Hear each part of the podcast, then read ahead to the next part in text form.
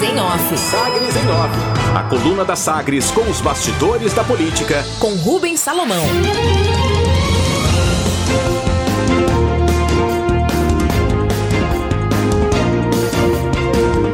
Filiação de Meireles movimenta peças, mas base rejeita compromisso para a chapa. Os dias seguintes à filiação de Henrique Meirelles ao PSD de Goiás marcaram a intensificação do debate interno no partido sobre os caminhos de composição ou independência em relação à base do governador Ronaldo Caiado, do DEM, com o posicionamento do ex-ministro favorável à adesão, de olho em vaga na chapa majoritária para disputa ao Senado. A parte governista do partido, do PSD, chegou a trocar sinais com articuladores do Palácio das Esmeraldas sobre uma possível antecipação de acordo para a composição da chapa, mas receberam em resposta muitos elogios a Meirelles, sem qualquer confirmação de nome na chapa majoritária. Palaciano, ouvido aqui pela coluna, avalia que o PSD se precipitou ao já filiar Meirelles e que o secretário da Fazenda de São Paulo seria uma cartada importante nas conversas mais próximas da definição lá em 2022. Além disso, aponta ainda que a base governista não deve fechar a chapa com antecedência para manter diálogos e composições em aberto. Diante do cenário, tanto PCDistas próximos ao governo, como Vanderlan Cardoso e Francisco Júnior, quanto os mais distantes da base, como Vilmar Rocha e o opositor Lucas Calil, todos defendem que o partido trabalhe para ter chapa majoritária própria na próxima eleição. A intenção é fortalecer a sigla, independente de que caminho vai ser seguido no ano que vem, se na base ou na oposição ao governador Ronaldo Caiado. Oposição definida. A conclusão da coleta de assinaturas para a CPI das interferências pelo deputado delegado Humberto Teófilo do PSL serviu para apurar quais deputados de fato fazem parte da oposição. Ao todo foram conseguidas as 14 assinaturas, número mínimo para que a mesa diretora instale a comissão parlamentar de inquérito.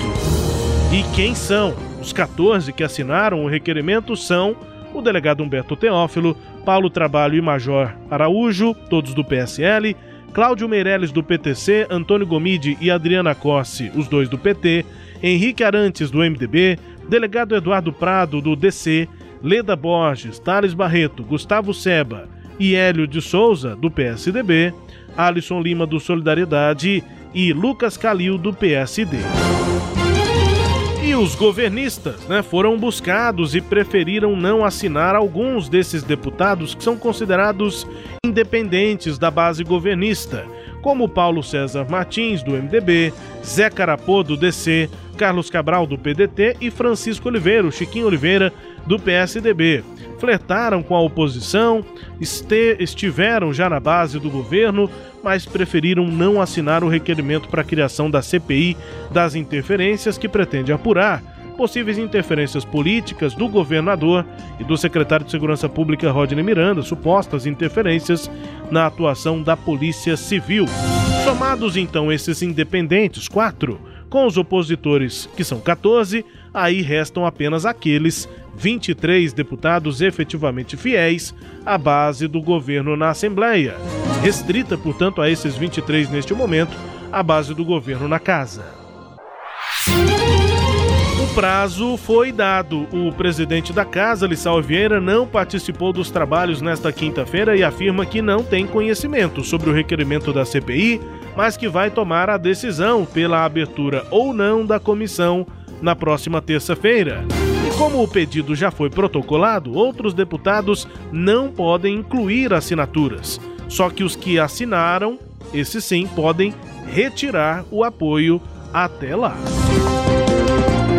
pedido de ajuda. A Secretaria de Economia de Goiás, junto com outros 25 secretários da Fazenda, assinaram nota conjunta em que solicitam ao Ministério da Saúde recursos para manutenção de medidas que possibilitem aos entes federados proverem serviços de saúde que atendam a alta gravidade do momento da crise da saúde.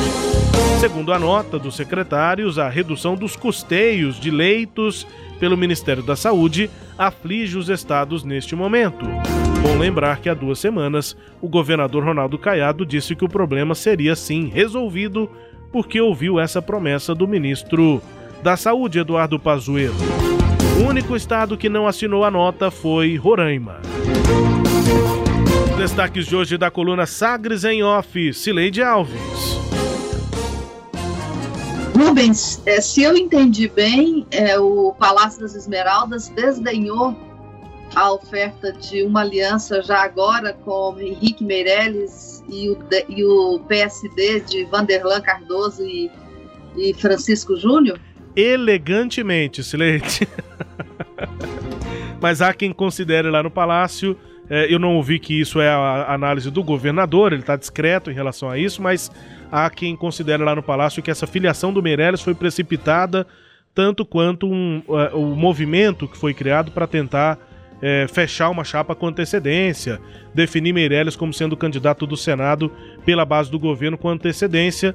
O pessoal preferiu elogiar o Meirelles, mas pisar no freio, dizer que não dá para ante antecipar essa decisão sobre a chapa majoritária em torno do governador, Sileide.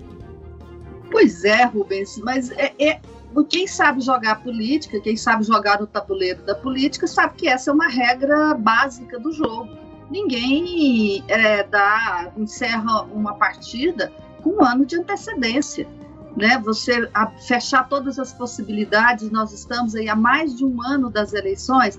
Se o governo fechasse com o PSD agora, ele estava fechando a porta, por exemplo, para o MDB de Iris Rezende, né? Não estou nem falando o MDB de Daniel Vilela e Gustavo é, Mendanha. Estou falando do MDB de Iris Rezende, que fala-se, não quer dizer que vai acontecer, mas é uma possibilidade de o Iris ser um candidato aí a senador lá com o Ronaldo Caiado. Eles estão muito próximos, né? Isso vai depender da, do interesse de Iris de voltar à política.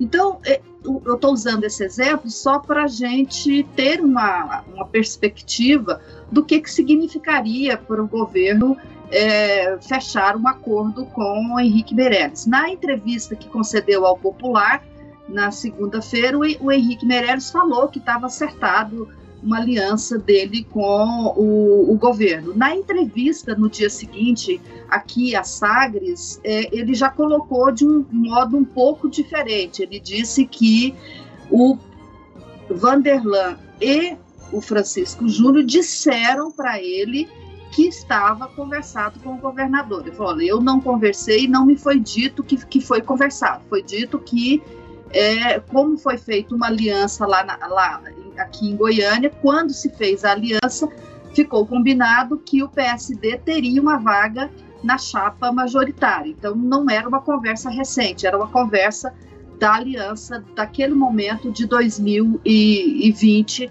né, para articulação da chapa de prefeito. E aí ele falou, mas é natural, porque já que teve essa aliança em 2020, é natural que ela ocorra em 2022. Nada é natural na política, né? Que o diga o próprio Vanderlan, que em 2018 estava com, com o MDB, estava com Daniel Vilela, estava com Maguito Vilela, e em 2020 foi adversário né, do partido dos dois e um adversário duro nas eleições para a prefeitura de Goiânia. Então, eu acho que é, é um, indica aí que o Vilmar Rocha que estava certo quando dizia que o momento de definição de chapas é no ano que vem e não é agora, Rubens.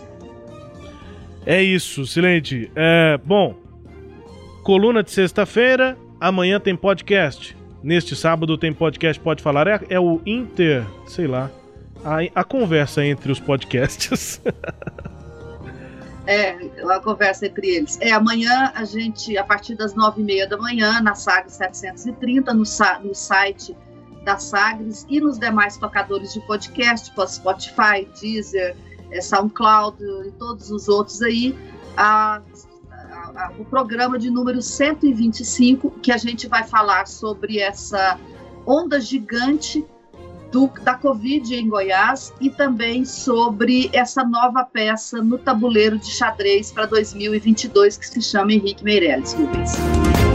Destaques de hoje da coluna Sagres em off, também dando spoiler do que será o podcast Pode Falar, análise aqui semanal, né, no primeiro podcast de política do estado de Goiás, é aqui da Sagres. A coluna Sagres em off também é podcast e está no Disney, no Spotify, no SoundCloud, nos tocadores do Google e da Apple e, claro, está no nosso portal, o sagresonline.com.br.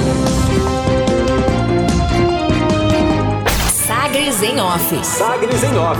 A coluna multimídia. Acompanhe ao longo do dia as atualizações no www.sagresonline.com.br. Sagres em Off